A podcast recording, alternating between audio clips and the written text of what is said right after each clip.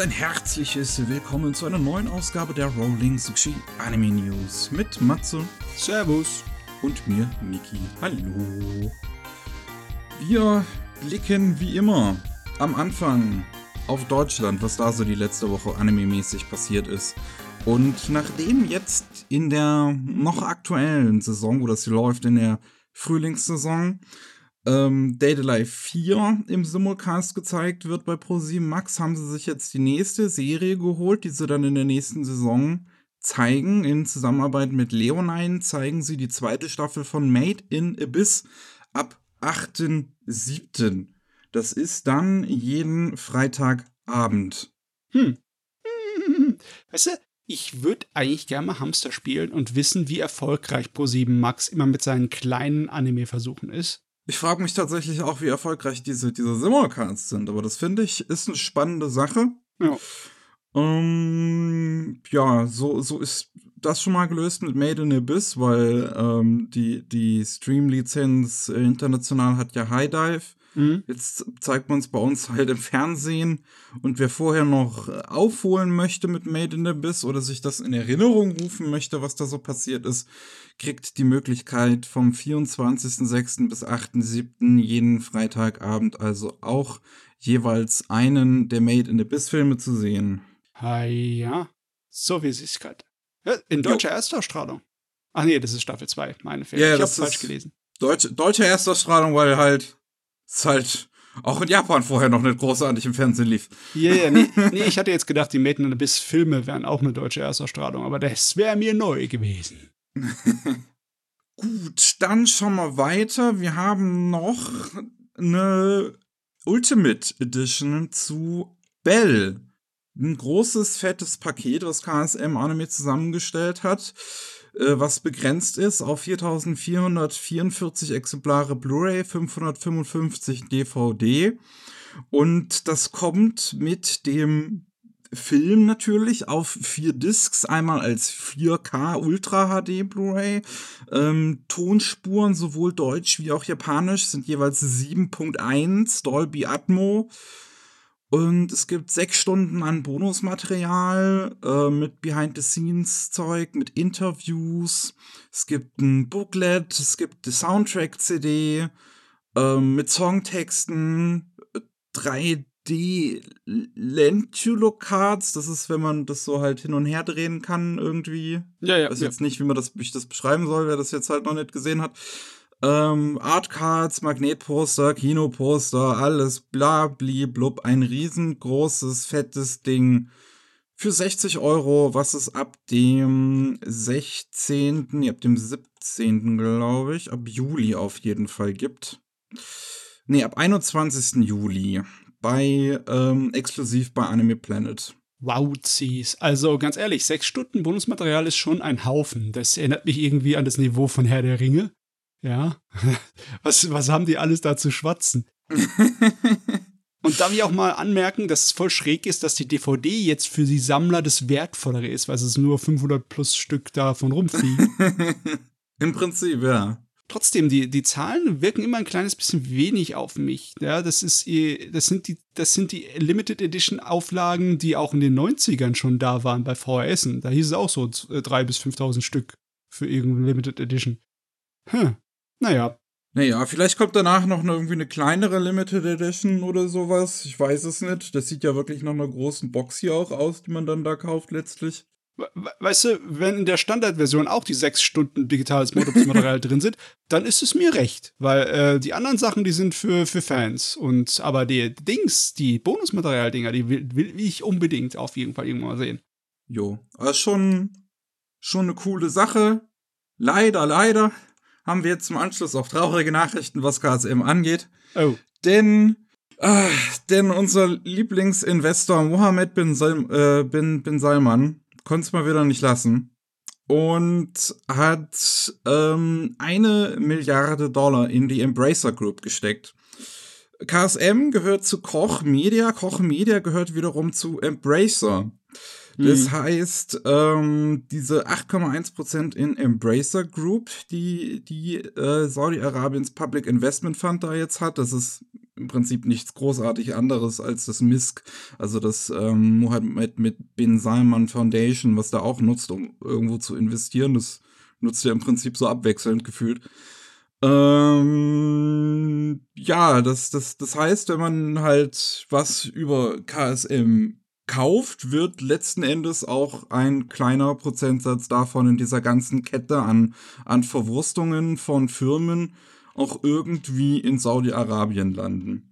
Es ist irgendwie komisch, ne? Ja, Äh, besonders wenn ich mir angucke, wie viele Leute unter der Embracer Group drunter sind. Das sind ja wirklich, das sind ja zahlreiche Firmen. Also Embracer hat ja sehr, sehr fleißig eingekauft. Zum größten Teil ist es natürlich videospielmäßig unterwegs. Jetzt zuletzt Ja. mit diesem riesengroßen Deal, wo sie die ganzen äh, westlichen Square Enix-Marken gekauft haben und Studios. Ja. Ähm, Aber auch, ja, so Deep Silver, einer der größeren Verlege in Deutschland, ne? Ja, ja. Der ist da drunter. Oder europäisch, der ist ja nicht nur deutsch. Ja. Oder auch ähm, Gearbox, ne? ja. Schräge Sache. Echt schräg. Ich finde es also ich find's natürlich auch für KSM sehr, sehr schade, weil die ja letzten Endes da kein Mitreden oder sowas drin haben.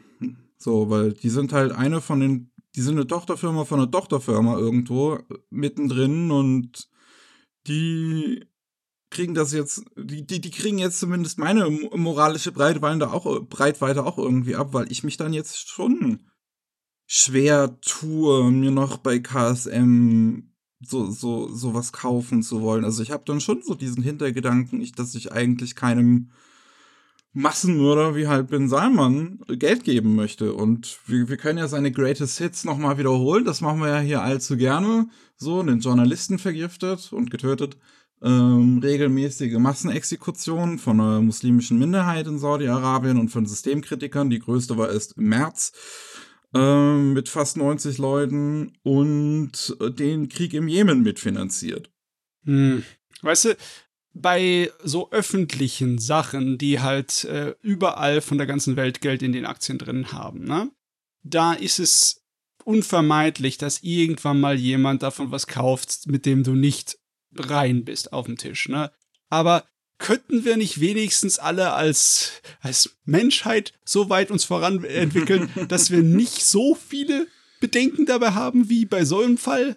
Das wäre Ja. schön. Wenn es halt nur, was weiß ich, was wäre, wenn es halt nur, keine Ahnung, wer, wer fällt mir ein, der scheiße wäre? Elon Musk. Musk wäre. ja, Zweite Mal der, ein Gedanke. der irgendwie dann einen 5% Anteil oder so kauft, dann würde ich mir auch denken, oh, das ist scheiße, aber der hat zumindest noch keine Massenexekution veranstaltet. nee, da ist er weit von entfernt. Deswegen diese, diese, diese Bell Collectors Edition, ich, ich hake mit mir noch, ob ich mir das wirklich tatsächlich selber kaufen möchte, ob ich diese 60 Mm. Euro investieren möchte. Weil, auch wenn es nur ein minimaler Teil davon letzten Endes ist, d- der da landet, aber das ist, es ist für mich schon eine harte moralische Grenze für mich persönlich. Ja, ja. Sehr schräg, sehr komisch. Ach gut. Naja, naja, kommen wir mal wieder zu ein bisschen was anderem. Ähm, jetzt diese Woche war die Netflix Geek Week. Das ist, also beziehungsweise für, für die, die, die vorherige Woche. Ähm, das macht halt Netflix gerne einmal im Jahr, wo sie dann ihren ganzes Zeug ankündigen. Und viel dabei ist dann natürlich auch Zeug, was in Japan-Bezug ist und in Anime-Bezug ist. Wir haben einige interessante Sachen, die gezeigt wurden. Unter anderem eine Serie namens Oni Thunder God's Tale. Ist von dem kalifornischen Studio Tonko House. Das ist noch ein relativ neues Studio, die groß geworden sind mit einem Kurzfilm namens äh, irgendwas mit einem Damm. Ich war gerade eben noch auf deren Webseite. Meinst du Dumb Keeper? Nee, hm, nee. Wo haben wir es? Doch, The Dumpkeeper, stimmt, hast recht. Damit sind die vor allem groß geworden. Und jetzt haben wir einen Teaser bekommen für Oni Thunder God's Tale und wissen auch jetzt ein bisschen, was wer da dran arbeitet, noch zusätzlich. Zum einen muss ich sagen, das sieht super interessant aus, vom Stil her. Das sieht aus wie Stop Motion. Genau, wollte gerade sagen, die Animations äh, ist wirklich mit sehr starker Limited Animation Stil gemacht. Also das ist Ja, hm, die, die Figuren sehen auch wirklich so ein bisschen aus wie Puppen. Also ich finde das mega interessant. Ja, ja, die sehen aus wie so, ähm, wie, wie, wie sagt man nochmal? Jetzt habe ich es vergessen. Knetfiguren, genau. Ja, ja, stimmt, ja. Und zusätzlich wissen wir noch, dass geschrieben wird die Serie von Mario Okada. also von ähm, die, äh, die Adaption zu Toradora geschrieben, aber natürlich auch bekannt für Anohana und äh, Mobile Suit Gundam in Blooded Orphans, Kisniper, Dragon Pilot, Nagino Ascada, also halt einige interessante Dinge. Ich finde interessant, dass die halt ausgerechnet hier landet. Die Serie soll nur vier Episoden sein. Hm. Ich schätze mal, das ist dann auch ein kurzes, abgeschlossenes Ding. In der es halt um ja, japanische Mythologie letzten Endes geht und halt die, die Oni. Ähm, großartig, so viel wissen wir jetzt nicht. Interessant ist auch, wer Regie führt. Das ist nämlich Daisuke Dais Tsutsumi. Und das ist Hayao Miyazakis Neffe. Die ganze Dynastie da hier.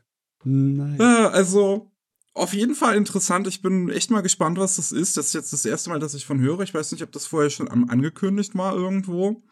Aber es sieht super interessant aus. Ich kann es euch nur empfehlen, danach äh, den, den, den Trailer mal anzuschauen. Oni Thunder's God, Thunder God's Tale.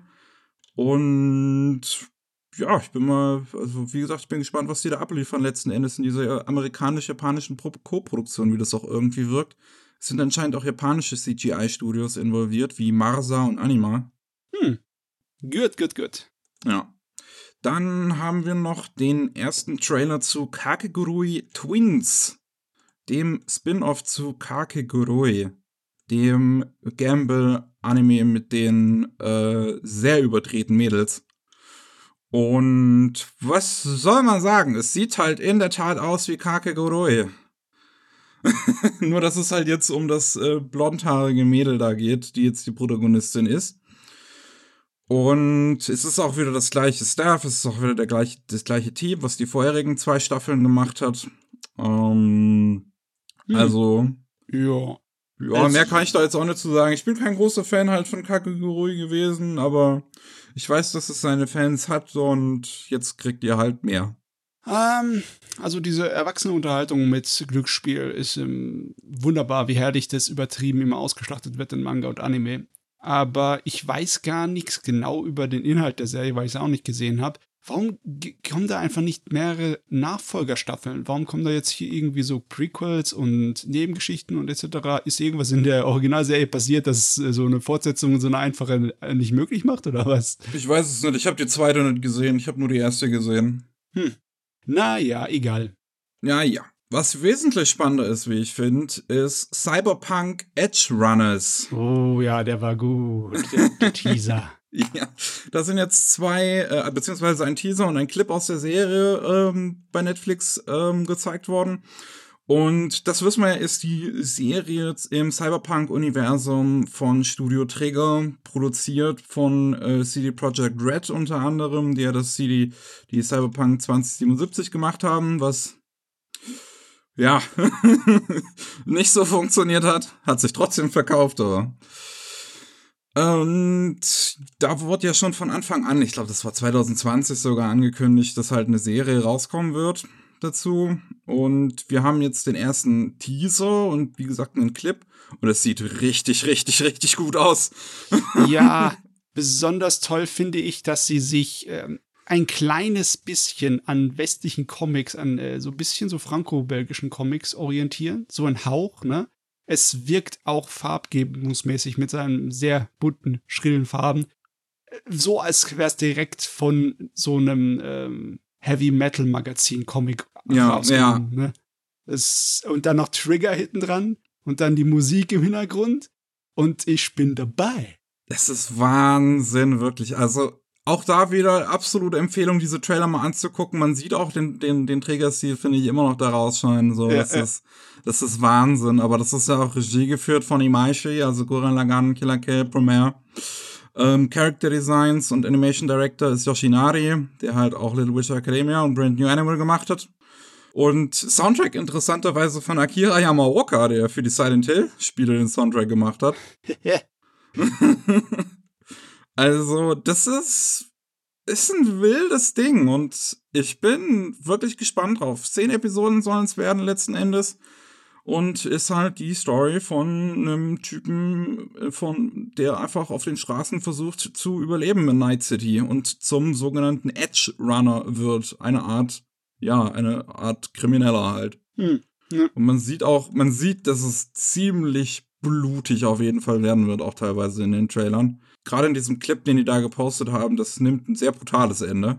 Es ist das typische äh, Stereotyp von der Monofilamentpeitsche. Und ja, das, das muss dabei sein. Das ist immer sehr lustig.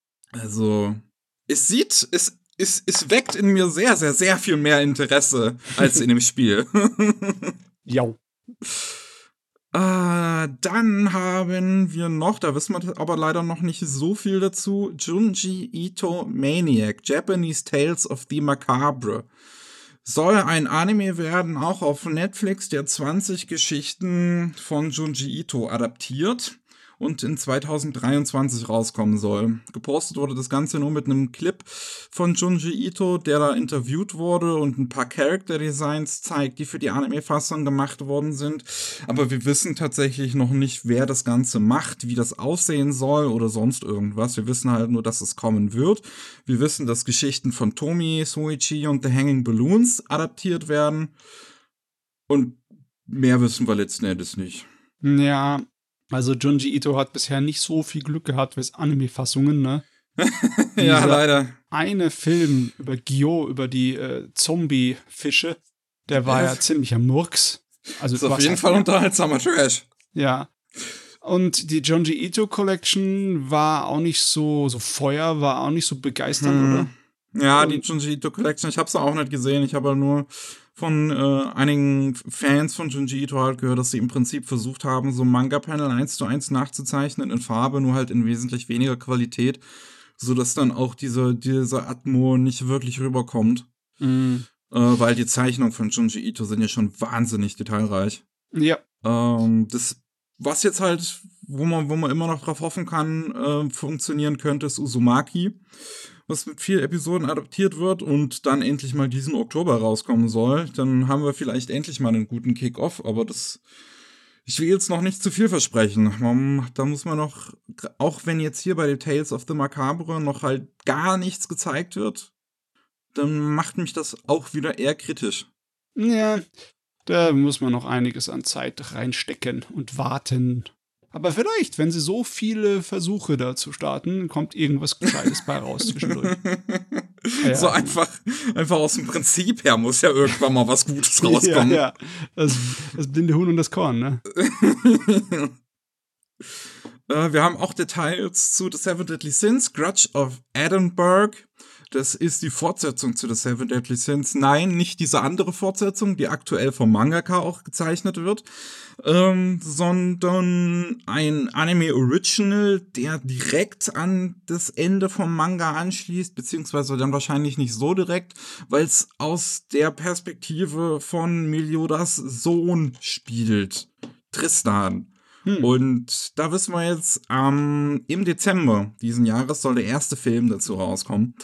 Es wird ja voll CGI werden. Es ist ja schon mal ein kleiner, kurzer Clip gepostet worden von den Studios Alfred Imageworks und Marvy Jack. Das weiß ich, es sind, es sind halt Studios, von denen ich halt immer nach wie vor nicht wirklich was weiß. Ähm, Regie wissen wir jetzt führt Bob Shirahata, der auch bei den Hitalia-Serien Regie geführt hat. Ja, lustig.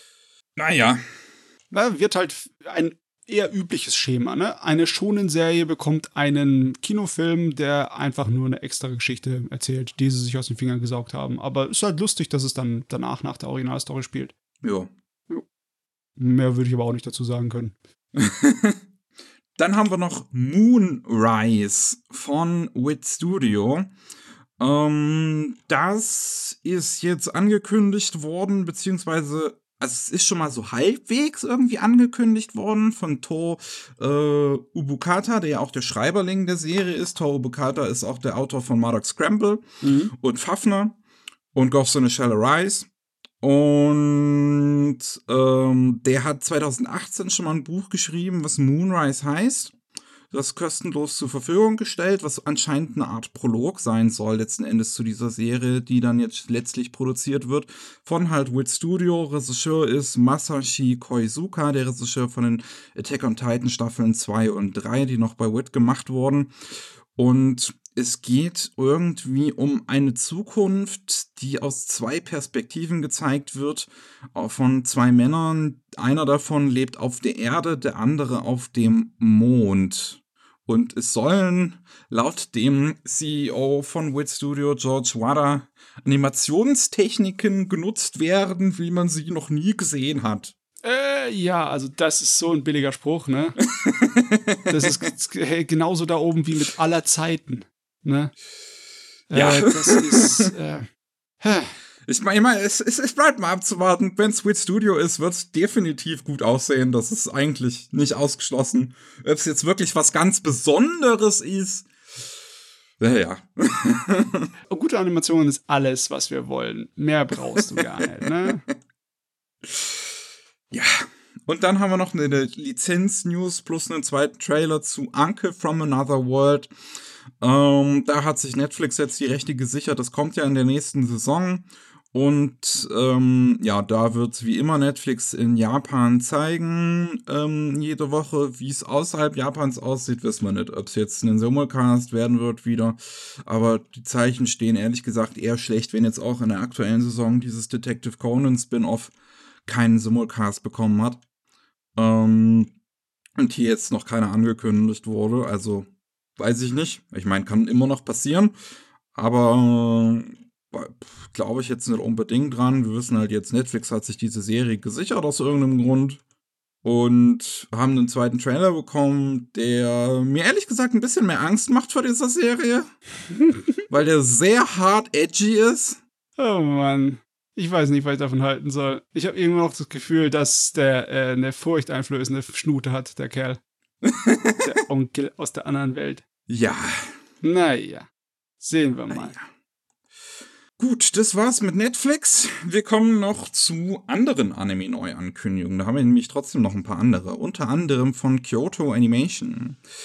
Die haben angekündigt, eine dritte Staffel zu Sound Euphonium zu machen und oh. eine Medium-Length-Anime-Adaption von The Ensemble Concert Arc, der dann 2023 rauskommen soll. Das heißt, es ist länger als ein Kurzfilm, aber auch kürzer als ein Kinofilm.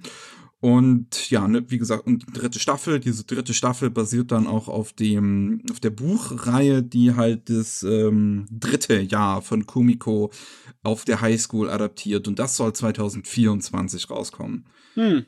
Also, ich schätze mal, ich glaube, ich habe irgendwie so im Kopf, dass Kinofilmlänge so ab 70 Minuten um die rum anfängt, dass es so 50 bis 60 Minuten lang wird, ne?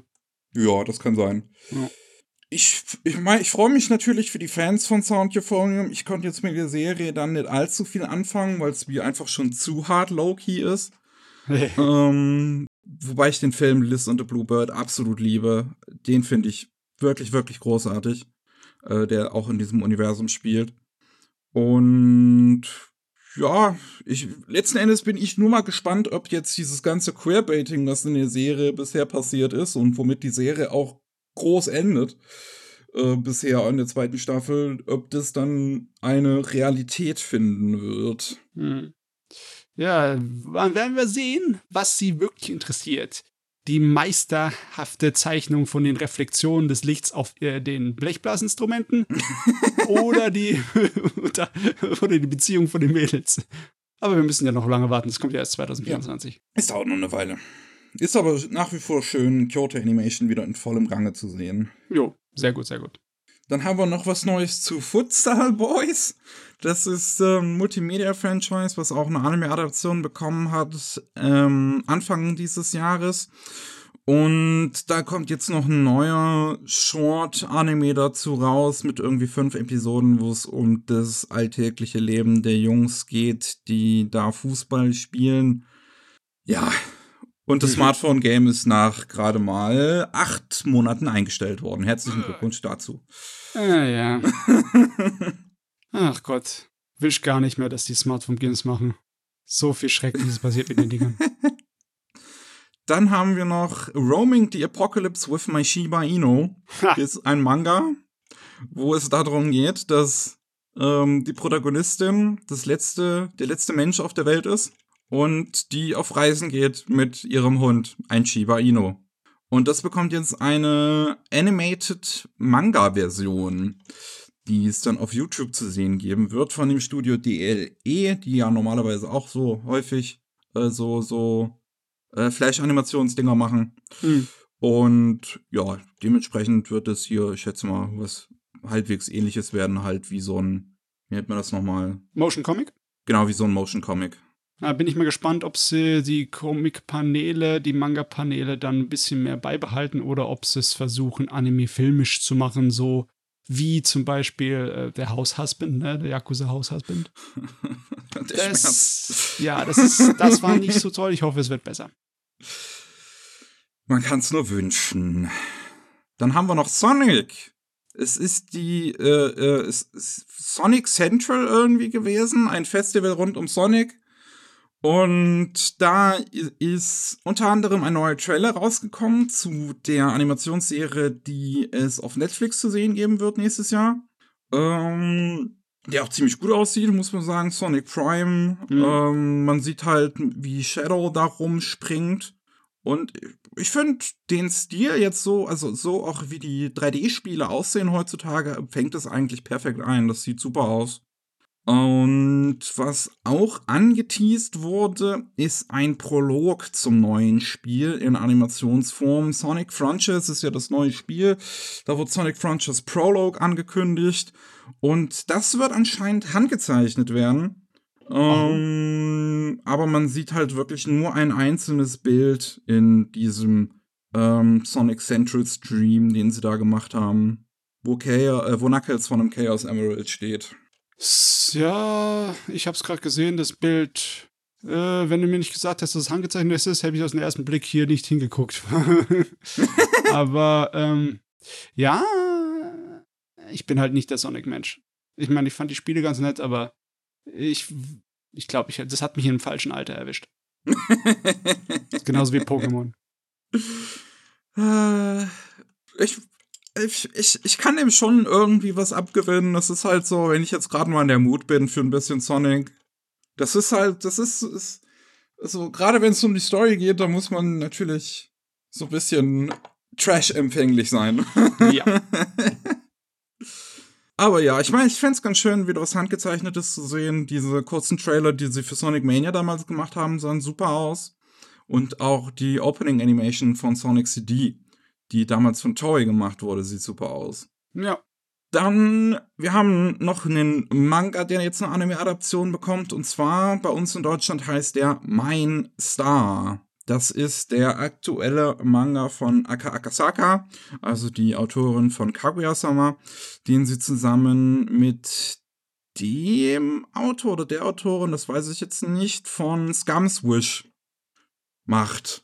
Und da geht es um ein äh, Idol, die ähm, ein Kind gebärt und der Doktor, der sich um diese Geburt kümmern soll, verstirbt auf dem Weg dahin und wird dann und ist zeitgleich ein großer Fan von diesem Idol und wird dann zufälligerweise wiedergeboren als eines der Kinder dieses Idols. Eines der Kinder? Hat sie Zwillinge oder was? Die steht as one of Ice Children. Oh ja, der hat Zwillinge. Zwillinge, ja. Ja. Ja, stimmt. Ja, hier steht ja, Zwillinge. Schräg. Auf jeden Fall schräg.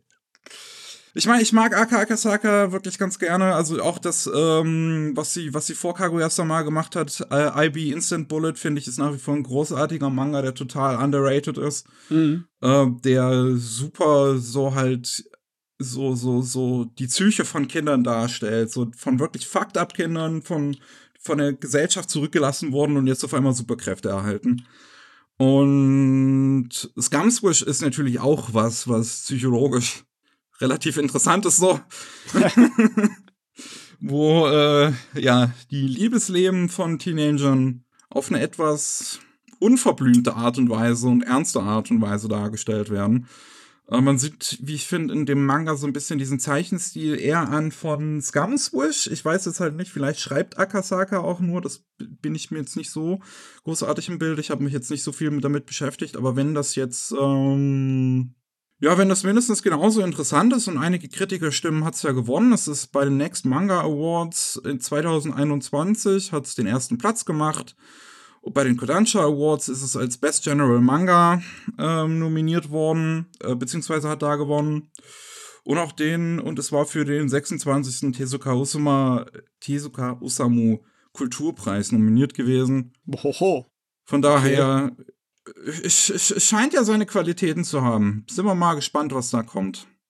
Gemacht wird es von, die Anime-Adaption von ähm, Doga Kobo. Also ist da eigentlich auch schon mal zumindest halbwegs Qualität gesichert. Jo. Im Regiestuhl sind einmal Daisuke Hiramaki von Selection Project und Chao Nikotomi von Love is Like a Cocktail. Ja, aber einen Trailer oder sowas haben wir noch nicht. Der wird dann wahrscheinlich auch erst nächstes Jahr kommen. Jo. Alles noch eine Weile hin. Jo. Dann haben wir noch The Beast Tamer, who was exiled from his party, meets a cat girl from the strongest race. Mal wieder so ein Titel. Wir wissen ganz genau, wo das herkommt. das ist via Crunchyroll auch angekündigt worden, dieser Anime. Der kommt im Oktober diesen Jahres. Und Crunchyroll wird den natürlich dann auch streamen, wie sie angekündigt haben, unter dem Titel einfach nur Beast Tamer. Ist ein bisschen simpler. Gott sei Dank. Und wir haben auch direkt einen Trailer dazu bekommen. Es geht halt um einen Typen, der in der Heldenparty ist, rausgekickt wird, weil er nur mit Tieren reden kann und das anscheinend als nicht so besondere Fähigkeit angesehen wird. Und plötzlich begegnet er einem Katzenmädel. Und die ist anscheinend ziemlich stark. Jo. Also wird er der Manager der nächsten großen Heldin oder was? Katzenherden. Ich bin mir nicht so ganz sicher. Es sieht halt, es ist, es, vom Trailer her wirkt es so ein bisschen wie eine nochmal wesentlich niedlichere Variante von Spice and Wolf, so ein bisschen. Okay. Okay, aber bei Spice and Wolf war ja äh, unser äh, Fox-Mädel war eine wortwörtliche Göttin, die, die komplett ihren eigenen äh, äh, Kopf hatte. Die, Im Endeffekt war sie ähm, der Eigentümer und der andere Kerl war das Haustier. und hier, ja, ich weiß Ich meine, hier uns- wissen wir jetzt nicht wirklich, wie die Dynamik aussieht, also. Ja. Mal sehen. Also wie gesagt, der Trailer ist ganz putzig. Ähm, weiß halt nicht, was ich dazu sagen soll. Wir wissen, gemacht wird's bei EMT Squared, die halt auch Distractive God Sits Next to Me, Usaki-chan und sowas gemacht haben. Also halt relativ simple Slice of Life mäßige Serien und großartig mehr wird's dann wahrscheinlich jetzt auch nicht unbedingt werden. Aber ich meine, für gute Laune zwischendurch wird's vielleicht reichen. Ja, wenigstens ist der Trailer ganz nett. Ja. Und äh, also es ist schon wichtig, dass man sich beim Trailer von, seinen, von seiner guten Seite gibt. Ne? Wir haben schon einige gesehen, wo da nicht so begeistert aussahen, aber das sieht in Ordnung aus. Und was wir zuletzt noch haben als neue Anime-Ankündigung, ist eine zweite Staffel zu Obey Me. Das ist ein Smartphone-Game, Otome. Und es geht halt irgendwie um, um, um halt heiße Dämonenbrüder, die, ja, Heiße Einen- Dämonenbrüder, ne? Die Ja. angezogen sind wie K-Pop-Idols. Ich, ich weiß auch nicht. Es ist nicht meine Welt. Ich wusste, dass es eine erste Staffel dazu gibt. Das war auch, das war irgendwie ein Kurzanime. Die Folgen waren, glaube ich, nur so fünf Minuten lang. Und dann wird die zweite Staffel jetzt wahrscheinlich auch nicht unbedingt mehr werden. Wer halt drauf steht, ich meine, es wird seine Fans haben, wenn es halt eine zweite Staffel bekommt. Na jo. Passt. Wir haben noch ein paar Infos zu bereits angekündigten Dingen. Einmal Ayakashi Triangle, der aktuelle Manga von Kentaro Yabuki, der Mangaka von To Love Ru. Ähm, wissen wir, wird 2023 erst rauskommen, die Anime-Adaption. Dann Insomniacs After School hat einen ersten Trailer veröffentlicht. Uh, uh. Und er ist sehr atmosphärisch. Der ist schön. Also, Ja. Animationen und Zeichnungen jetzt nicht unbedingt das krasseste, aber so allgemein die Stimmung, die da so erzeugt wird, ähm, finde ich, ist ganz schön. Das, das, das weckt nur noch mehr in mir die Vorfreude darauf. Ich bin, ich bin wirklich gespannt auf den. Ich glaube, der trifft genauso, trifft, trifft genau mich so. Gemacht wird's bei Lidden Films, die halt alles machen. ähm, Yuki Ikeda führt Regie, ist hier auch nicht mal irgendwie annotiert, also ist vielleicht äh, wahrscheinlich ein Regiedebüt. Und Musik äh, interessanterweise von Yuki Hayashi, der auch den Soundtrack zu Haikyuu, My Hero Academia und Gundam Build Fighters gemacht hat und was weiß ich, ich glaube Running with the Wind noch und noch einiges anderes Pompöses. Mhm, ja, also bin mir gespannt, ob er auch äh, Atmosphäre kann. Weil, ganz ehrlich, das Optische ist schon mal richtig gut, dass sie es geschafft haben, da die Atmosphäre einzufangen, weil ja, das auf die jeden Fall. Stimmung ist das, was auch den äh, Lesern und Kritikern des Mangas immer als Positives ausfällt da drin. Ja. Das ist auch inhaltlich, scheint es äh, anscheinend wirklich gut zu schaffen, so eine Stimmung zu verwickeln, die so richtig einen mitreißt und so ein bisschen Melancholie und äh, Nachdenklichkeit anregt. Und bin ich mal gespannt. Also wenn jetzt noch die Musik passt, dann wird es wahrscheinlich ein schöner Leckerbissen, das Ding. Ja. Dann Vinland Saga, Staffel 2 haben wir jetzt endlich mal Informationen zu. Boom. Es ist ein äh, Livestream, hat es irgendwie gegeben, halt irgendein Promotional-Event oder sowas, wo wir auch einen ersten Trailer bekommen haben für die zweite Staffel und wir halt jetzt wissen, wer hätte es gedacht, Mappa macht's. Jo. Aber ja, soll recht sein, soll mir recht sein. Es sieht mir wieder richtig gut aus, meine Jüde. Hier muss man schon wirklich, beziehungsweise, ich weiß nicht, wie ich sagen soll, aber es, es, es sieht ähm, mehr aus noch wie die erste Staffel, als jetzt zum Beispiel als Mappa Attack on Titan übernommen hat. Ja. Da hat schon den Stil so einigermaßen geändert. Hier finde ich, sieht es immer noch erstaunlich konsistent aus mit der ersten Staffel eigentlich. Was natürlich auch daran liegen könnte, dass die meisten Leute mitgegangen sind zu, zu Mappa, um den Anime zu machen. Ähm, also der Regisseur ist der gleiche, Character Designer ist der gleiche, ähm, äh, die, die Skripts kommen immer noch von der gleichen Person. Was ich glaube auch dahingehend verwunderlich ist, dass der Regisseur oder der Character Designer, einer von beiden, eigentlich fest angestellt ist bei WIT. Hm. Aber das Ganze wird gemacht auch irgendwie, ich glaube, das steckt in diesem Twin Engine Ding mit drin, diese Serie. Das sind Mappa und Wit Studio sind da beide auch mit drin bei Twin Engine. Von daher kommt es, glaube ich, so irgendwie zustande. Oh Mann, ey, die Zeichenqualität ist so hoch. Die wird richtig der hohen Qualität des Mangas gerecht. Die Charaktere sind so gut gezeichnet. Ah, ah freue ich mich drauf. Aber man sieht noch keine Boat-Action hier im Trailer, ne? Boot-Action? Ja, auf Schiffen. Nee, äh, die werden wahrscheinlich den, äh, die gesamte Sklaventeil äh, der Handlung be behandeln. Äh, Gibt es jetzt keine Schiffe? Äh, da, am Ende der Sklaventeil fängt es an mit Schiffe. Ich schätze ah, mal, okay. ja, bis dahin werden die machen. Weil äh, das andere ist eine ganz andere Angelegenheit und sie ist, glaube ich, auch noch nicht fertig oder nicht weit genug fortgeschritten im Manga. Hm, alles klar. Ähm, achso, haben wir schon ein Datum? Januar 2023. Geht's auch los. Super. Sahne. Ja.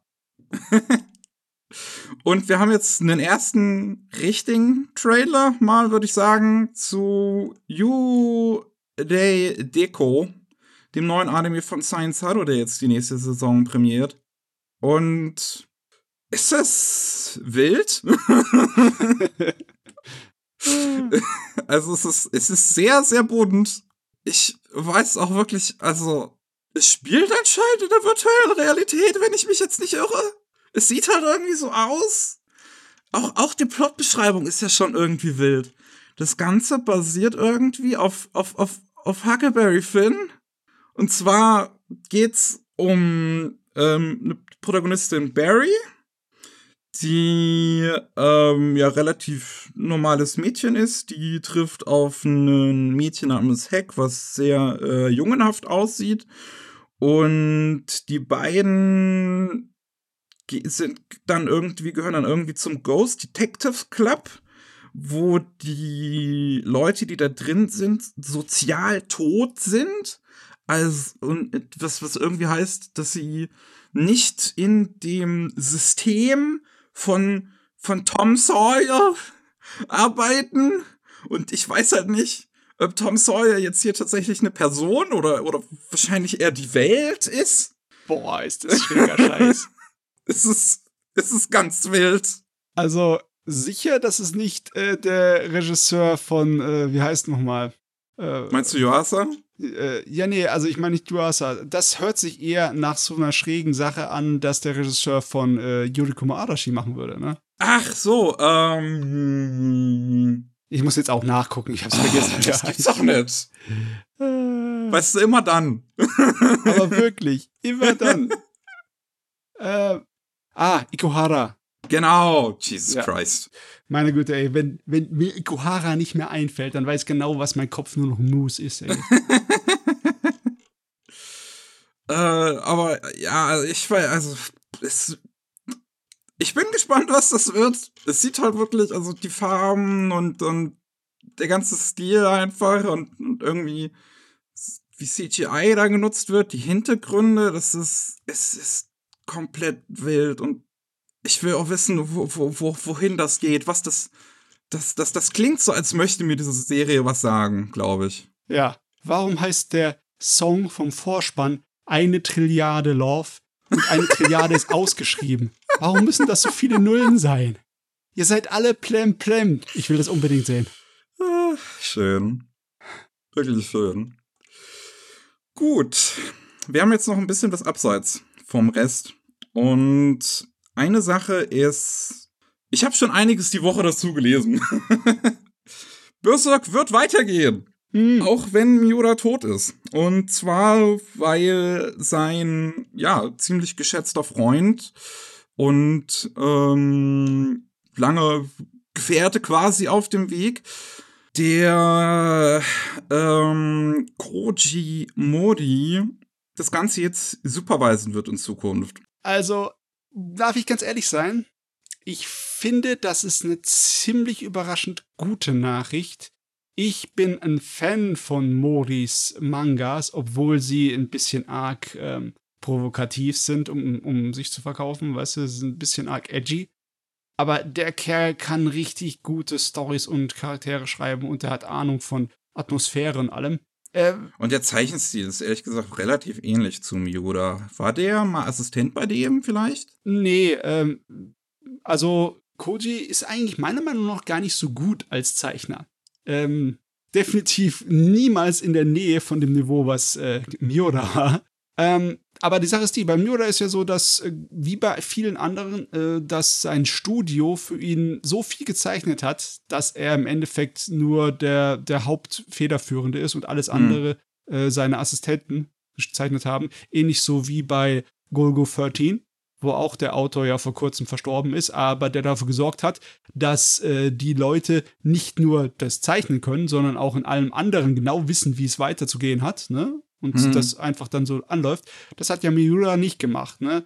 Der hat ja nicht irgendwie dafür gesorgt, dass ähm, die Story von Berserk definitiv weitergegeben ist äh, oder irgendwo in einem Safe drin steckt, ne? Und äh, das ist jetzt halt natürlich problematisch, weil die müssen sich ein bisschen aus dem Finger saugen. Das heißt, wahrscheinlich optisch wird Berserk genauso aussehen wie vorher. Ja, es wird ja auch. Studio Gaga wird es weiterhin übernehmen, also das Ja. Studio, was halt ähm, Miura gegründet hat, um halt es zu zeichnen. Es wird halt jetzt so sein, dass, ähm, weil Mori und Miura sich sehr lange gekannt haben, ähm, dass die halt auch oft über die Story von Berserk im Prinzip geredet haben. Äh, laut Mori soll Miura halt sehr oft zu ihm gegangen sein, um ähm, ein bisschen drüber so zu reden, über die Story und wie mache ich das jetzt, was so, was findest du jetzt davon und so weiter und so fort. Und dementsprechend meint Mori, dass er einen sehr guten Plan eigentlich davon im Kopf hat, wie Berserk weitergehen soll und vor allem auch, wie es zu Ende gehen soll. Hm. Also, ähm, wie gesagt, Mori ist ein richtig guter Geschichtenerzähler, meiner Meinung nach. Und wenn Mori die Geschichte erzählt und äh, Studio Gaga sie zeichnet, da könnte das was werden. Also, es ist, es gibt ja andere gigantische Fantasy-Epen, die ähnlich äh, so eine Schicksal hatten, dass der Hauptautor verstorben ist, aber davon jemand anders fertig gemacht wurde. Wie zum Beispiel die äh, Romanreihe Das Rad der Zeit. Ne? Da waren die letzten Romane auch ein, ein gutes Stück anders als die vorherigen vom Originalautor. Aber ich fand, es war eine ähm, würdige Fortsetzung. Und ich erwarte das ungefähr hier auch. Nicht dasselbe, aber trotzdem würdig und also dem, dem Namen Berserk gerecht werden. Das äh, erwarte ich schon, das glaube ich schon, dass sie das schaffen. Das ist doch mal ein, ein schöner Optimismus von dir zu hören. Ja, ich meine, ich finde äh, Modis Holy Land finde ich so gut. Sein, äh, sein Box-Manga über einfach einen jungen Kerl, der äh, in die äh, Untergrund einfach äh, so in den kriminellen Untergrund runterrutscht, weil er einen äh, seltsames Talent dafür hat, zu boxen und dann in lauter Straßenkämpfe verwickelt wird. Das ist so hm. ein äh, atmosphärisches und schräges Ding. Das ist irgendwie so ein quintessentieller Szenenmanga, finde ich fast schon. Hm, okay. Der Plan wird jetzt auf jeden Fall sein, am 24. Juni geht's weiter. Sechs Kapitel sind angedacht, um den aktuellen Arc zu beenden. Mhm. Und danach soll auch schon direkt ein neuer losgehen. Hui, hui, hui. Interessant, interessant, interessant, ey. Jo. Dann haben wir noch die Stadt Tokorosawa die ähm, sich gerade dafür einsetzt, einen Wald instand zu halten. Und gerade ein Name stellt sich sehr groß mit dahinter, um das zu machen, und zwar Hayao Miyazaki. Denn es geht um den Totoro-Wald.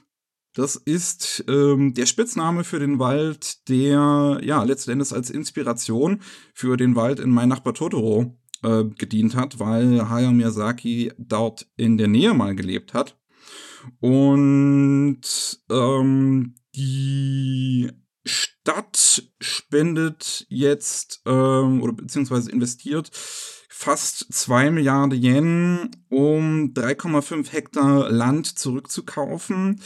Und Miyazaki ähm, hat sich angeschlossen, um von diesen gut, ich bin mir jetzt nicht ganz sicher, ob das jetzt zusätzliche 300 Millionen sind.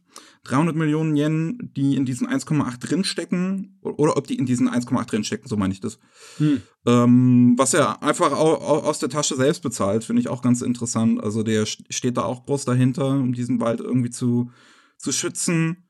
Ähm, insgesamt braucht man 2,6 Milliarden Yen anscheinend äh, für diese 3,5 Hektar Land nur und der Wald besteht aber aus 27,2 Hektar Land. Von daher ähm, steht da noch einiges vor denen. Ja, das mit den Zahlen, äh, besonders mit Yen-Zahlen, ist manchmal echt ein bisschen verwirrend. Also man braucht ungefähr 20 Millionen Dollaris, ne?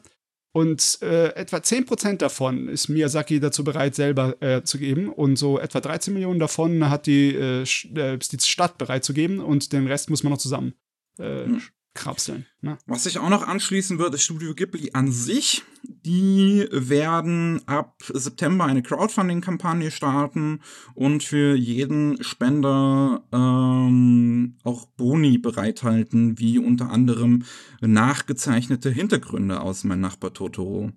Die ist für jemals, jeweils 25.000 Yen, also knapp äh, 180 Euro zu kaufen gibt. Hm, ja. Das werden dann wahrscheinlich äh, jedes ein einzeln handgezeichnetes Einzelstück sein. Das ist aber normal für so ein Kunstwerk. Ne? Ja.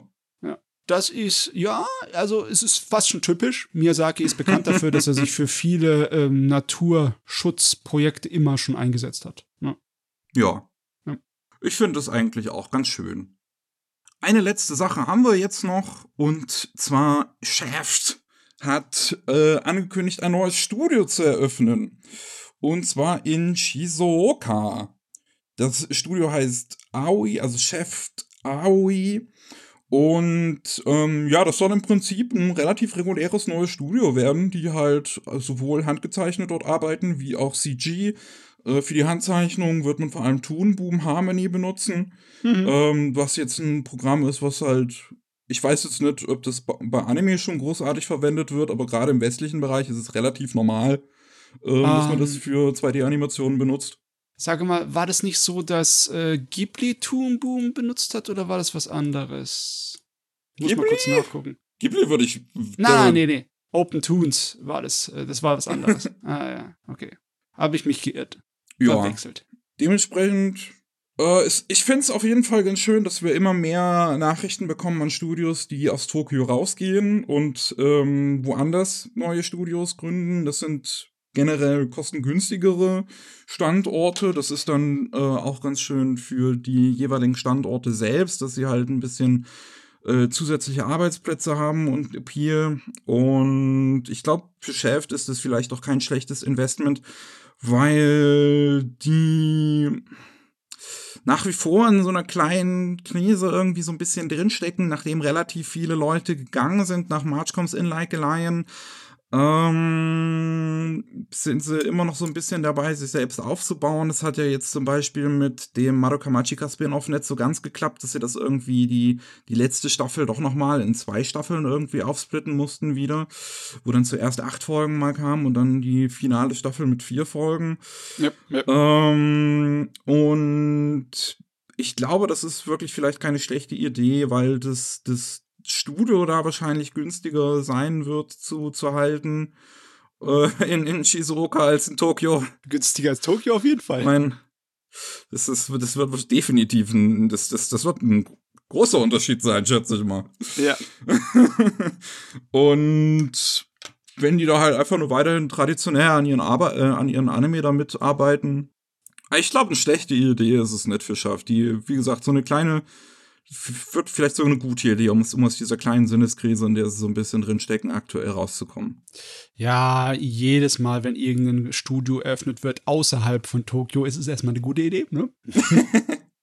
das ist so eine Diversität, braucht man wirklich in der Landschaft in Japan, wo sich da 99 Prozent in Tokio konzentriert. Ja. Und ja, das, ich, das wird schon, das läuft schon. Im Endeffekt äh, ist es einfach nur ein Extraname und vielleicht schafft es sich, sich zu profilieren mit irgendetwas. Dazu müssen sie aber halt ihr eines Ding haben, das so einschlägt, ne? Das dauert noch eine Weile, bis sie ein Anime produziert haben. Ja, natürlich. Gut. Dann wär's das für heute. Super. Jo. Sind halbwegs pünktlich. Dann würde ich sagen, ähm, vielen Dank an euch da draußen fürs Zuhören. Falls ihr einfach nicht genug von uns bekommen könnt, dann gibt es einmal noch den Anime Slam Podcast mit uns beiden, wo, wo wir alle zwei Wochen über Anime und Manga reden, so ein bisschen. Und dann gibt es noch jeden Mittwoch den normalen Rolling Sushi Podcast, wo es um Japan geht und was da halt aktuell so los ist. Wir hören uns beim nächsten Mal. Tschüss. Ciao.